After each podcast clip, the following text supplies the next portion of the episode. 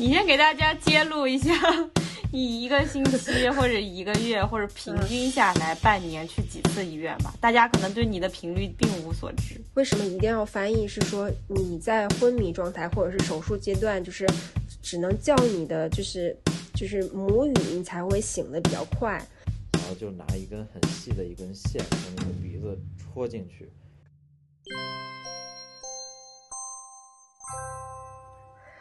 嗯，欢迎大家来到大厂小咖，我是思兰，我是搅拌，我是三儿。好，今天我们又回到了三个人的状态，然后今天我们聊一些轻松有趣的话题，就我特别想聊那个跟医院有关的话题，因为我知道思兰是一个经常去医院的人，我是那个医院专业户。哎，但我去医院那个不是什么大问题啊，是因为皮肤问题，皮肤问题。但你为什么非常非常想聊医院的问题啊？因为我就是一个很不喜欢去医院的人，我基本上每年去医院就是体检的时候去。我平时感觉如果是感冒啊，或者有些小毛病，我就会自己挺过去那个样子。但我有一次去医院，印象特别深刻，就是我吃鱼吃到有根刺儿卡到了嗓子里，然后我。大概过了两个小时，还很难受，一直也出不来，然后我就去了医院。然后去了医院，我先碰到了一个庸医，那个庸医跟我说，一般这时候刺已经掉下去了，然后你嗓子感觉不舒服，是因为它划把你的嗓子划伤了，你大概睡一觉就好。然后我就回去睡了两个小时之后，还是有那个不爽的感觉。然后之后我就去到医院，然后他呃当时急诊室有一个医生说，那我给你做一个喉镜。然后就拿一根很细的一根线从你的鼻子戳进去，戳到我生活不能自理，然后它会随着你的口腔那口腔的那个动线，那根线会自己一直往里插插插插到你的喉咙的地方，然后上面上面会有一个电子的一个类似于显微镜，它找到那根刺，然后这根线上还有个小夹子，这时候它用那个夹子会把那个刺给你夹出来。所以这样的经历，我不知道你们有没有。所以是从鼻子里把刺夹出来的吗？对，就是它从，它从鼻子里伸进去，然后这根这根线，再出来的时候也还要从鼻子再出来，你能想象？你说是什么鱼啊？这鱼要拉黑？人体解剖学的，我也不知道这是什么鱼，反正，而且那个那个刺的那个位置，那个位置叫一个很奇怪的名词，我现在都叫不出来，好像叫会咽啊，会咽不是一个很正常的名字吗？就是我原来有过，但是就是你庸医说的那种吧，我也不是很确定，因为我吃的是鳗鱼，就那个是 Y 型的那种刺嘛。然后呢，我就感觉我卡着了，但那个鱼刺不是特别细、特别窄嘛，然后我也无法就是说，感觉就是一直感觉不舒服，但也没有非常非常疼。然后我第二天再去医院的时候，医生说就是他也不帮我检查，他说猛的一看没有，跟我说我再忍，然后我就又忍了一天，然后好像就没啥了。但是我也不知道是因为我把它咽下去了，还是说它其实只是像之前说的那个划破了嗓子，所以就是延迟了疼痛。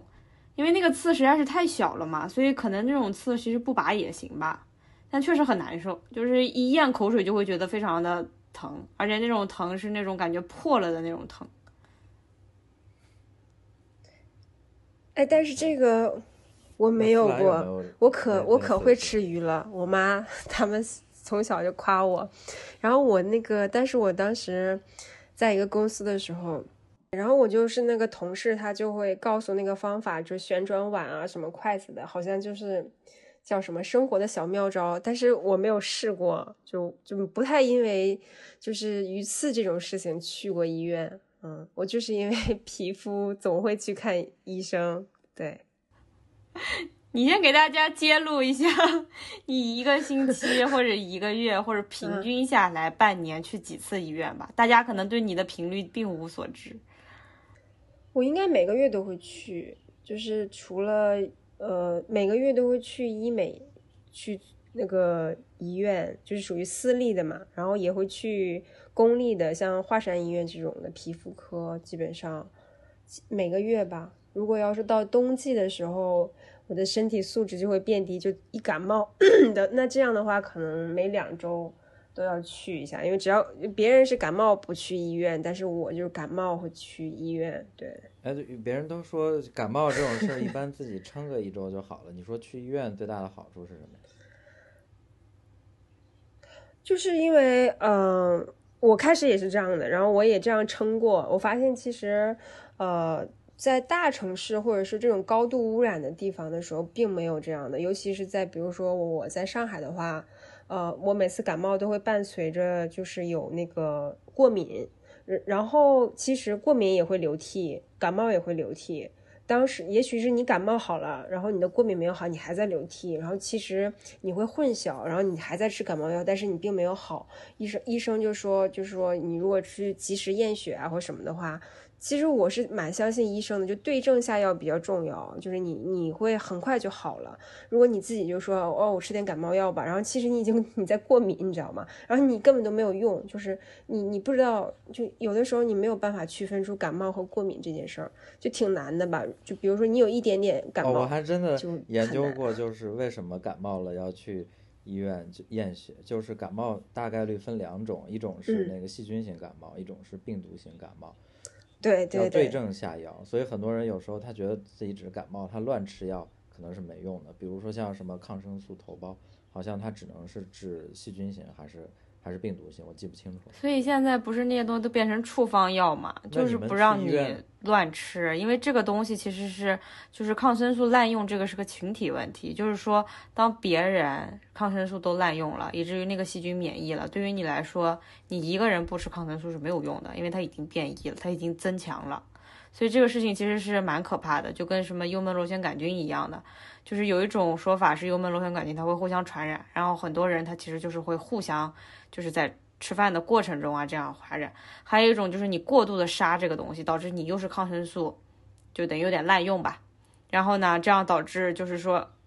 对，所以就是它会越来越严重。所以幽门螺旋杆菌其实，因为我妈妈比较懂这些，她其实就是在多少年以前，她其实第一个没有就是说在患病率上普及这么多，然后并且也没有引起这么大的重视。她确实是得了以后对胃的下一步的。病症有一个就是加重的一个情况，但她本身得其实没有特别多的问题，但是现在就变成了，就是说首先去查一下得的人非常多，然后其次它治不治不干净。曾经原来说过嘛，就是杀了一次，基本上你这辈子会得的非常少，但这个率现在又上来了，所以变成治不治它，现在都有一些不同的说法。所以感冒也是有一点点这样，就是由于抗药性增加了以后，有一些病毒性的感冒，你治和不治，你现在都有一些。很难搞清楚的一些东西，所以哎呀，看病这东西也怎么说呢？不不完全取决于你，也取决于你周边的整个社会的，甚至就是说这个病毒自身的那个繁衍能力、进化能力。对，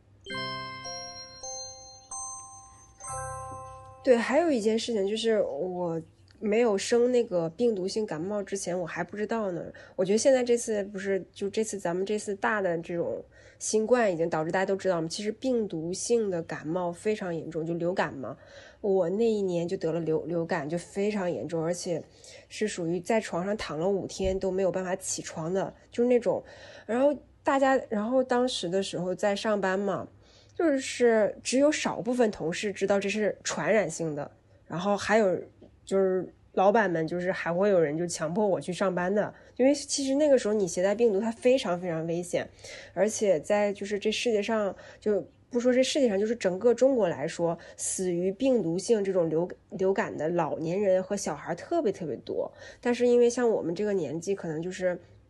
得的人很少。然后那次得病的时候，我就是很快，因为我有个习惯去医院嘛，然后我大概是我呃就是。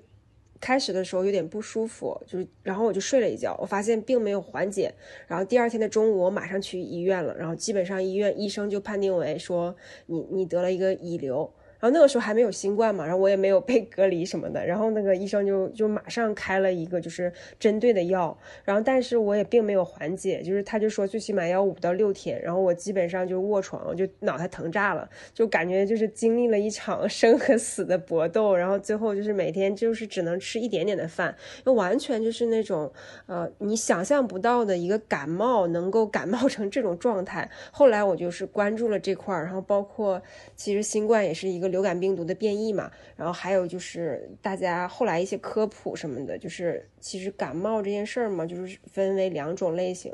流感流感类的话，大家还是在啊一般的情况是在是在九月份左右的时候，成年人也一定要打疫苗，因为就像你刚刚说的，就是像丝儿说的，他。你身边的人如果带了这个病毒，就是你你的免疫系统不够的话，你如果不打疫苗也不 OK。不过我觉得现在通过这次的话，很多人都开始知道成年人就更要打这个疫苗了，就不只是小孩子才有的特权了。我个人从来没有打过流感疫苗，你们真的都有打过吗？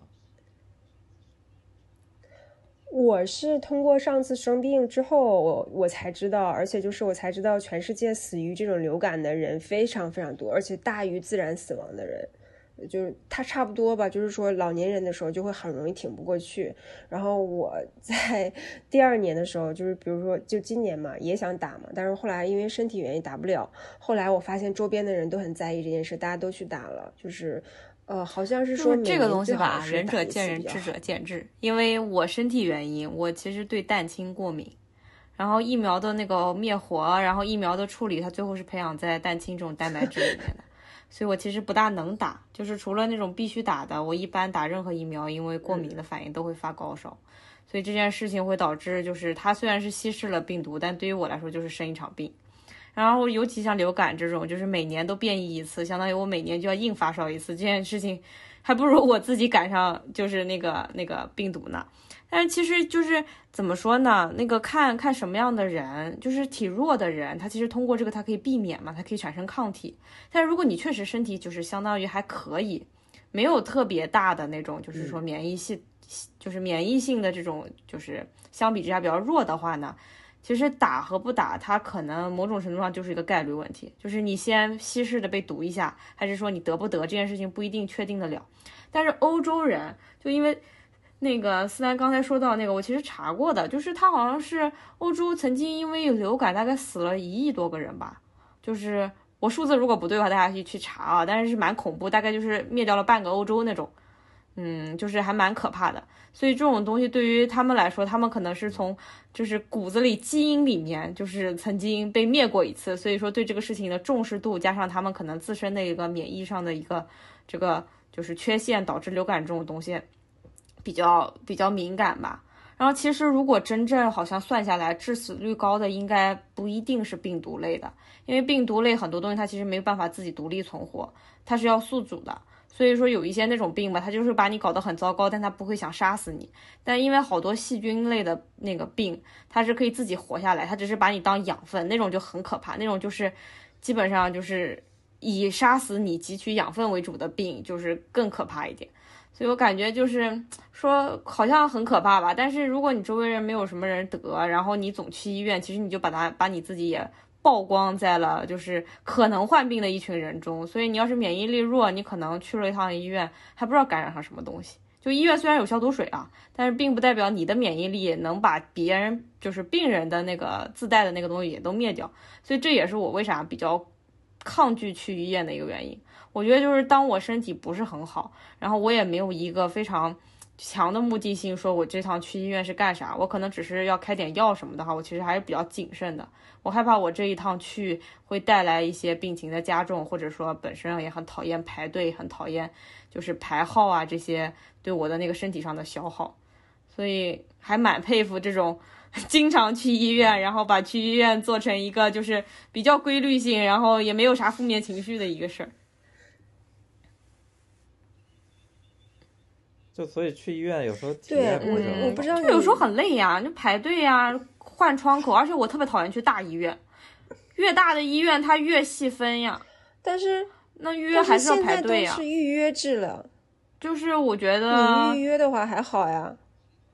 也还好。怎么说？因为我有过那种，嗯。那你们去医院或者就是你过去了，你你医疗机构有没有什么就是体验特别好，或者有什么特别有趣的这种经历？就是大家不是很诟病嘛，刚刚提到欧洲了嘛，然后大家就说那个欧洲的那个 NHS 吧，如果我没记错的话，就是说它这个体系非常不好。就我不知道大家知不知道英国的那个这个，英国的是全民都是免费的，就是它你的所有它都包的嘛。然后那个，但是呃，前提的话就是会预约很久。我现在感觉它跟上海对比来说，它没有差的。就是比如说，我想。要大概两到三天是慢性病嘛，你也要约两到三天。然后你开始是每一个像网格的一个小区，然后他会给你一个 GP，就是你的私人医生类似的这种。然后他会就是他是一个类似叫什么？我觉得可以，就是说他这个医生属于那种临床吧，或者或者是什么，就什么病都能看。然后如果你的病已经严重到就是要做手术了，然后他再给你转给另外一个医生，就更专业的医生去这样的话，然后这样的话，你做一个手术下来可能就要半年左右，就是这样排号嘛，然后预约啊什么的。然后我个人觉得跟上海比。就是，或者是跟北京比，它的速度是一样了。但我之前的时候，呃，看一些文章，大家都说欧洲看病的时候很很麻烦，然后就说要预约啊什么的，然后又会说时间上又不 OK。我现在发现是一样的，不过有个好处就是，呃，在英国的时候你。我之前做了个小手术，还就是类似像阑尾炎这种手术嘛，就是它是有独立的房间的，给你自己一个人，因为它都是免费的，我我我有那个保险，然后它就是给你独立配医生，给你还会还会给你独立配一个翻译，那个翻译是国家拿钱的。就那个翻翻译是按小时算钱的，比如说你手术大概就是一个小时嘛，他可能陪你从早上到晚上，因为有个原因是说为什么一定要翻译，是说你在昏迷状态或者是手术阶段，就是只能叫你的就是就是母语，你才会醒的比较快。为什么一定要翻译？是说你在昏迷状态或者是手术阶段，就是只能叫你的就是就是母语，你才会醒的比较快。我那个时候要打麻药嘛，是全麻的，然后那个旁边一定要有人叫醒，然后外加就是医生就觉得就是在这种很不论是就是很小的手术，他也会觉得一定就是要有一个母语的人陪着你，你才会有这种安全感。然后他就是在他就是在国家申请了一个翻译过来。然后呢，翻译就全程基本上就像姐姐一样陪着我，然后从我开始早上一直陪到晚上，然后整个钱非常非常贵，然后也是由英国政府自己去付的，然后整个那一晚的话是我自己睡一间房，然后中间会有护士，就会给我一些就是呃帮助我就下床啊或什么的，然后然后的话就是他会包三餐，然后就是什么都是包的，然后让你一直到你医生觉得你大概什么。时候可以去，就是可以回宿舍了，他会才会让你走。这个我还感觉就是比较跟国内这种，国内应该很少见吧？这种应该很贵。就比如说你自己想一个人一个病房嘛，我感觉应该是蛮难的，或者是什么 VIP 啊什么的，他不是的，他基本上就是普通的待遇，就是这样的。我闻到了资本主义社会但但是他还会给你发，他也。对他也会给你发药什么的，就是所有的都是免费的。然后就是很后来大概过了，呃一个月到两个月嘛，他就医生会给你发一封信，他就说，呃就是我亲爱的什么什么什么的，然后就是你在我这儿做了一个，呃手术，你还满意吗？然后如果你不满意的话，就是。请你及时跟我说，如果你满意的话，请给我打个分。然后就是他们对这个，就是医生对这个打分、投诉、客诉非常非常谨慎，所以他们这种外科医生会谨慎的对待每一台手术，无论是小手术、大手术。就是我是我是感受到了这种，呃，就是 这种医疗制度的好处。然后还有一个就是啊，你在国外的时候，就是你到一定的年龄，女生一定要做检查嘛。他特别搞笑，就是 他会发那个催你的信，就是 他他开始你你你不去，他发一封过去之后。你没有理，他会接着发，然后后来他会变话术，他说：“亲爱的，你你为什么没有来？是因为你什么什么什么？”然后有各种选项，说：“麻烦你跟我说一下，你为什么没有来？”他说，然后还会说：“这个是真的是免费的，然后你没有来的原因，我猜可能是……然后就是那种，就是一定要让你去做这种全民的，就是这种身体检查，而且都是免费的。然后整体的话，我个人觉得。这种呃，英国的这种医疗并不是一个呃，就是很多人就会觉得说应该要被废止啊，或者是说比较古老的一个一个东西。但我自己亲身经历过，就是包括他们的洗牙，从你洗牙到开始这种手术，我都经历过。我我觉得还蛮好。那我想问一 下，可能都是金钱的味道。你的保险的费用 是不是也是非常高的？每一年二百多磅，二百多磅，那听起来蛮好。对，因为我因为我是那个外留学生，就一定要交嘛钱。他们内地他们自己的就是呃就是居民的话不用交钱，嗯，他们可能在呃嗯，我只我只知道工资有税，应该是家庭买的没有，他们没有医疗险。因为我在就是我具体还真不知道，就是啊不不不是买的，这个是它跟美国不一样，它是一个全民免费医疗，就是说你要证明你是这边的永居。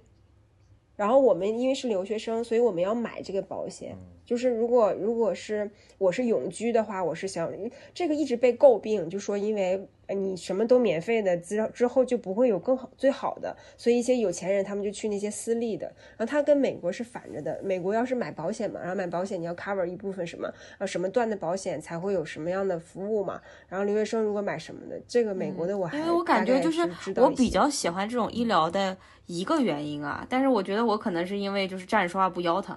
是就是说我觉得国内这种相当于它少了一个环节，就是所谓你刚才讲的那个 GP，我也不知道就是美国。是不是我就喊他 family doctor，就是他其实是对你这个人，他有一个非常 general 一个诊断，基本上像你说的，就是他不是说专不专业的事情，他的职责就是做最初级的诊断。我有任何问题，我按照道理我都应该先靠他，但是呢，可能我靠他的时候，我讲了我就是需要做手术这种，他可能就直接就是帮我 direct 到一个可能做手术的人一起来观察我。但是呢，一定要经过他，所以相当于我的很多小病，或者我的很多这种非常之，就是说不需要专业资源，甚至干按照道理就不应该找专家的那个东西呢，他就不会说因为我的一个个人的一个意愿，我就去占了一个专家名额。但是其实在国内的话，因为医疗资源本来就紧张嘛，然后包括你说床位也好啊，医院也好啊，还有包括中国人口也好，就是说其实你真的不需要报专家号。但是你为了买一个安心，或者对于你来说，这个病因为你的就是专业知识的缺乏，所以你其实没有办法判断这件事情，你还是愿意就是说去找一个专家号，说第一次把这个病看一下。但其实比如说像我，像我也是长期过敏的，那对于我来说，其实我这种过敏病症，除非它是一个新的，不然其实一个就是说只要知道我症状的人，他其实某种程度上从效率上也好啊，从那个就是第一步的判断也好，都是其实很有效的。所以我感觉就是他们那种医疗制度呢，就是美国当然非常非常贵啊，就是它无论怎么样，我觉得美国可能也不是个高福利国家，所以也不是很好比。但是他他们走的这一步呢，我觉得在某一些尖端的医疗上面，它还是相对来说在资源上面就是稍微呃减少了一些浪费。它确实是为有钱人服务的，但是比如说一些专家资源，它可能诊断。来说，他诊断一个病人和诊断十个病人，他确实是对整个社会的影响是有差别的话，那那种人确实可能像我们这些普通的病人就应该做一层筛选，就做应该做一层隔离。就是这种开放，可能是因为我我自己没有得什么重病，所以我目前觉得专家资源上可能是被滥用的这种感觉。嗯，我觉得是是。对，我跟你说那个。是这样的，就是不是我那个说，就是英国也有 GP 嘛，但是我发现一件事，就是呃，就是我在英国打疫苗了嘛，然后有一些疫苗就是比较普及化的，并且是成规格化的，就你不一定要去医院打，你可以在那个就是英国有一个类似连锁，就像咱们屈臣氏的这个地方嘛。然后他会也有一些 pharmacy，然后就卖一些处方药。之后他会有个医师，就专门打针的那种医师，就打疫苗的。他这个就是节省了好多就是人去医院的这个，因为打疫苗，首先就是这个疫苗一定要打嘛。然后它已经成为流水线的东西。然后如果你在这个地方买，然后他会有一个呃药剂师给你打。然后就不需要一个医生或者是一个护士，或者你去医院排队去给你打，或者你去社区什么的都他都不会的，他只有随随便便你就是找一个那个就是卖美妆的或啥啥都卖的这种店，你你去打就可以了。然后因为它本来就是一个比较大众化的东西。嗯，我我觉得这里面我看到很多有趣的点啊，就是两边的国情确实不一样，就是中外包括欧美都不太一样。但是我觉得，就是我们社会主义国家，你仔细想一想，一个医生他可能经过呃十几年的学习，再加上可能七八年的临床实习啊、见习，然后在中国，你可能花几十块或者几百块就能见到这样的专家。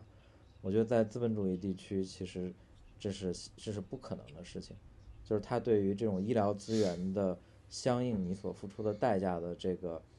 这个资本回收角度利用的非常好。再一个，我觉得斯兰刚说的那个体系，就是呃，医生他对于他把这个医疗看作成一种服务，他甚至注重你的体验，还要让你给他一个反馈啊，这整个一套体系，我觉得呃。我觉得是国内这边比较欠缺的。国内可能第一步先要解决大部分人能够接触到医疗资源这个事儿。那那像你，呃，你不光是去医院，而且还去医疗机构。你觉得现在这两者在国内比较发达的地区，比如你所处的上海，你觉得这种体验是现在是现在是怎么样的？嗯，对，就是医疗机构的话是体验比较好的，就是因为也是有服务在的。呃，我是觉得从专业度来讲的话，可能是呃，就是说在这种公立的医院的时候，他会跟你说的更实在一些；然后在私立的医院的时候，他会有包装，就是你要很懂。你去问他，他才会跟你说是什么什么什么。但如果是你是小白，就是你就多花点钱去公立先买一买经验，就是你先把经验值往上提一下，然后再去。因为这个东西就是怎么说呢，就是。我就皮肤不好，其实我在那个英国的时候，就像那个丝儿说的嘛，就是我直接找我 GP 就可以解决这件事儿，我不需要去挂一个专家什么的。但是在国内的时候就不行，我刚回国的时候就是要挂专家，你会发现他那个时候他也不想给你开这个药，因为他就觉得这个药是进口的或什么什么的。然后就总之就是你要费一些周章才能开到一个就是跟你对症的这个药，因为可能。我们国家还是蛮对这些中成药呀或什么的，就是首选吧。因为每个医院都有一些所谓的绩效、一些药品的一些东西吧，这可能是跟一些国家制度有关系的。然后像私立医院的话，它有它有体验，它有服务体验，但是它的专业度上，它会经过它自己的包装。哦，我感觉，哦，这个这种信息差其实对病人来讲也并不是太公平的，就是因为你可能就去。呃，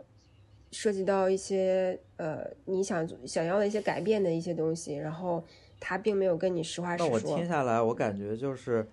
好像现在要去医疗机构也好，去医院也好，其实对这个病人本身的要求和他的能力，其实是有一定要求的。很高。就是你作为一个病人，没有办法就把自己像一个白痴一样进到医院了，什么都不管。你需要分别能力、鉴别能力。你在跟医生交流的过程中，你还要去判断他的意思。哎，我是觉得可能医生并不是这么想的。医生可能觉得，第一个，你不要做预先的判断，不要假设，最好是一张白纸。所谓的一张白纸，不是说你啥也不想，你就是有问有答，症状描述，包括其他的就是联想，不要随便有。就比如说百度把自己查死了这种事儿，实在是太多了。然后还有一个从医生的角度上面来判断呢，他就是我自己觉得大医院和小医院的一个区别就是说，大医院它其实呃，它接触的疑难杂症非常多，然后包括他可能专业性非常高。所谓专业性高，也可能就是说那个接触面很窄。你要是膝盖有问题，你去你去看一个不对口的一个科，他可能会给你转三三四层，这是一种态度，就是患者体验会很差，他可能不知道说我应该报什么科，所以我被转了三次。但是我自己觉得这个东西也就是个一次性的，就是成本问题。你身体不大可能说每次都坏的东西都就是你无法就是一次性看到那个科。但是相当于因为他们看的很专，包括他们看的很深以后呢，你所有的病症可能在他看来就是不重要的，就是这是相比之下的结果。他总是看断腿断手的，他看到一个脚脖子扭伤就会让你回去休息休息。所以我觉得就是说这个患者吧，就是。你自己是以你为中心的，但是可能从医生的角度上面来说，他是看着一个群体，然后根据那个群体做的一个 benchmark 对你做出一个评价，所以我觉得这种也比较辩证吧。就是说你心目中可能有一些症状或者有一些联想，在医生的角度上面来说，他觉得这个东西就是概率极低的，但是作为一个非常专业的医生，他其实按照道理这种误判的可能性会比较低，包括他判断对了是效率都高的。就对于你来说，你不用乱想，对于。医生本身的时间和他这一次看的效率也是高的，所以我觉得应该有这种信任。但如果你真的是小毛小病，就是不是以诊断为目的，或者不是以啊疑难杂症为目的的话，其实一般的医院，就比如说像社区医院这种医院，甚至都是效率可能更高，而且你可以有有有更多的这个咨询啊，有更多的一些就是说跟医生进行这种信息互换的一个可能性。所以我觉得就是说，怎么说呢，辩证的吧。然后至于服务类的这种私立医院。其实我觉得像思兰说的，确实是目的性要强一些，因为它是以服务性质的。所以当你本身是一个诊断目的，或者说本身是一个就是信息沟通的话，其实这个东西对于他们来说就是 charge 费用的。所以这个这个整个逻辑不大一样，就是有一些商业，有一些个人经验嘛。嗯，听下来最后我觉得就是我们平时还是应该多健身，多注意健康，能不去医院就不去医院。但是有点事儿了，最好第一时间马上去医院，嗯，对不对？嗯，OK，是的，医院还是就是要及时的，因为就是。也有一些案例，身边就是我听说的嘛。然后有些人就是，呃，过于爱自己的工作，然后最后就发现自己得了一些很严重的病，并且不可逆嘛，会影响到下半辈子的人这种的。而且还有就是说，为什么要健身？就我觉得并不是说健身嘛，就是你要维持住自己身体的一个，就不要有一些什么三高呀，就是那种，呃，就是健康的状态。就是这样的，呃，我身边也有一些朋友，就是在很年轻、很年轻的时候就得了类似脑梗啊这种的话，然后最后医生的判定结果也是说，因为吃了过多的油腻的东西，然后喝了过多的酒，然后基本上，呃，就未来的生活就受到了很大的影响，就然后会带来带给一个家庭很重的一个经济上的负担，还有就是精神上的负担，所以就是大家。有一点点病的话，就是会有一点不舒服。其实第一时间捕捉到这个不舒服，去看一看，是一个比较好的。因为如果说你舒服的话，就是身体不会发出信号，让你让你说，哎，你要去医院了这种的。对，嗯，看来这时间点很关键，就是在他还是小毛病的时候去医院，这时候其实对你个人来说的收益率是最高的。嗯，我但是我我我之前看到一个有趣的那个研究，说女生比男生长寿的一个原因。好像也是因为 女生爱去医院，就是女生开始有点不舒服，她就想去医院，然后男生就觉得，哎呀，这个不舒服没事，然后那个挺一挺，忍一忍，最后就是就是越滚越大，然后最后才去医院，说是有这个原因导致的，就是通过看病看诊的男女比例来推推算。我也觉得，但是我觉得它可能是一个其他的就是共同因素，你知道吗？就是这两个相关，完全是因为跟另外一个贡献的原因。我是觉得，因为自理能力的原因，就是当你发现你不能动、不能弄，你就非常关注自己是不是身体有问题。但如果你总是躺着，你就其实无法发现你已经胳膊抬不起来这种。啊，当然这是我个人的解读啊。对。对，还就是还是要保持一个健康的身体吧。就是说，呃，我我感觉现在都市病就亚健康蛮多的，但是很多我见过那种极端的案例，真的是就是。年纪轻轻不该得病的时候得脑梗了，然后就是因为脑梗这种病，大家看往前追溯嘛，都是那种五六十岁人才得的，退休的时候才才嘛。然后有的人就是在三十岁之前，然后还有一些别的什么糖尿病啊或什么这种这种病会影响到就是后面的生活和下半辈子的话，就是还是要在呃节制，就是在。呃，普通的生生活。你说现在都市人就是这么忙啊？你刚才说大家打工也挺累的，怎么在这个就是这么忙乱生活节奏中去保持一个你刚才提到所谓的健康的状态？就是我健康的状态，我可能是生生理健康也好，心理健康也好，我可能都是需要投入一些时间资源去维护的。嗯，这这里面有没有一些什么好的办法？比如说我能不能？早上十点上班，上到十一点我去健个身，然后到十二点我再吃个饭，然后下午回来再睡一会儿，然后再出去玩一会儿，就是或者说大家工作都挺忙的，我怎么在这种间隙中去能达到这种健康的状态？我我觉得是这个是一个心态，就是不是时间问题。假设互联网嘛，但互联网其实它上班很很晚，就是我们之前在第一期也聊过嘛，有些人可以早上跑一个晨跑或者什么的。就我认识一个朋友在那个头条，他天天五点起来 跑步晨跑，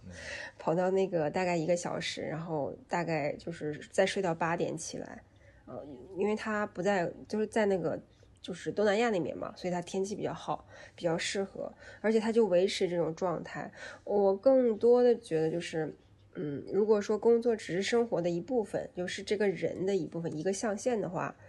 你自然而然就把很多事给剥离开了。就是你自己的身体是你另外一个象限，然后你的工作是另外一个象限，而不是而不是说你 all in 的一个东西上，它就会成为你生活的全部。所以说，通这个这个是一个问题跟跟大家说，哎，我最近真的太忙了，都没有去健身。这种人其实是他就根本就不想健身，对吧？只要想健身的人，他再忙，他都可以挤出这个时间，这个优先级对他来说还是挺高的。对对，就是还而且还有就是，可能就是人们会认为瘦的话就就不是叫健身吧，就不会瘦的人就不想运动。就是觉得自己没有必要，觉得胖的人才应该减肥嘛，就是总有这种误区。但是不知道，其实你运动运动、跑一跑、出出汗或什么的，就哪怕你在外面就是跑两圈，都可能对你身体就是和它会分泌多巴胺，会让你开心起来。嗯，就是什么？就是不一定在非要在健身房里面。什么是健康？两个概念。对，这是两个概念，就是说不是说你去你去健身房你去撸铁，你就是。你就是健身了，然后我在外面就啊，还有快步走啊，就这种在在公园里快步走，我就不是健身了，就是，哎，就是那个广场舞那大妈，就是他们那广场舞就特别健身，就对身体特好。对，除 了七点尾气，真的没啥。我是觉得，如果大家真的觉得自己没时间，可以把那个手机看一看，是吧？那个反正 iPhone 是有那个屏幕时间统计，你就随便找出来一个半个小时的时间。的 A P P 把它删了，不看了，你其实每天就多了半个小时。所以我觉得就是说健不健身本身可能更多的是一个行动，但如果你又焦虑，我的意思就是说为不健身这个事儿而焦虑，或者为健康这个事情而焦虑，其实你就应该改掉任何一个就是可能其实比较舒适但不是很健康的习惯，这就是一个 trade off，要么就舒适，要么就焦虑，你你你你只能就是干掉一个，让另外一个少一点。所以我觉得。就其实没有那么多忙到，就是健身它没有那么多准备工作，不需要买这个，不需要换那个，你就是多少做一站地，走回家一站地，这也是一种方式，只不过没有那么的舒适，也没有那么的健康。所以总的来说，可能是调整说工作是生活的一部分，那么其他的部分应该怎么处理？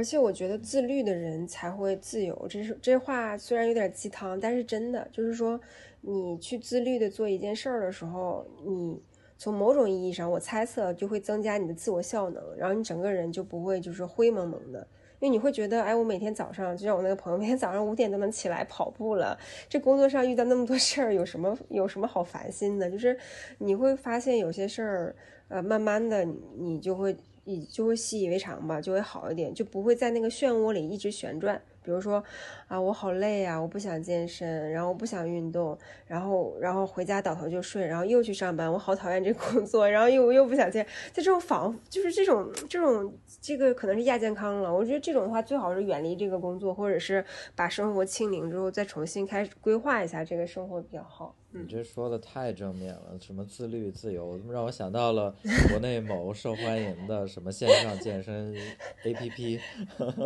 啊，是吗？那我还真不知道，我是我是就是病生病好了之后就开始做运动嘛，而且我我真的觉得做运动它会上瘾的，然后呃你并没有影响到工作效率问题，相反它会增加工作效率，而且就是你开心的程度会高，就是你每天开心的时候，和我之前有一段时间就是很忙很忙的时候，没有时间健身的时候比，然后我感觉比那个时候开心一点，但也有可能是因为我休息的时间太长了，自然而然的就开心了起来。对，好呀，那我我觉得我们聊今天是不是聊的差不多了？对，挺多了。然后我们可以专门开一期讲一讲，为啥大家健身？上课的不上课的都咋选的？对，我们其实就是，对，我们今天聊的都是一个健康。作为我这种上课的人，很多人去医院，他是他是为了美，对吧？你那是说我是吗？对，好，我觉得那个才是大家更关心的。我是我是那个。我不是为了美，我是因为我那个先天不足，遗传我爸，这个没有办法。这个我要像丝儿那样的话，我就根本都不花这个钱。我我这个我就感觉我像养一个宠物，你知道吗？每个月都要花好多钱。我这个宠物还是无形的宠物，就是就像我像还不像养只狗，对我很忠诚。我像养了个猫，就是我怎么我怎么去维护它，我们俩的感情总是很脆弱，太脆弱了。好呀，那我们今天就聊到这儿，我们下期聊一聊，可能有可能花钱更多的项目吧。嗯，对，好，那今天就这样，拜拜，拜拜，嗯，拜拜。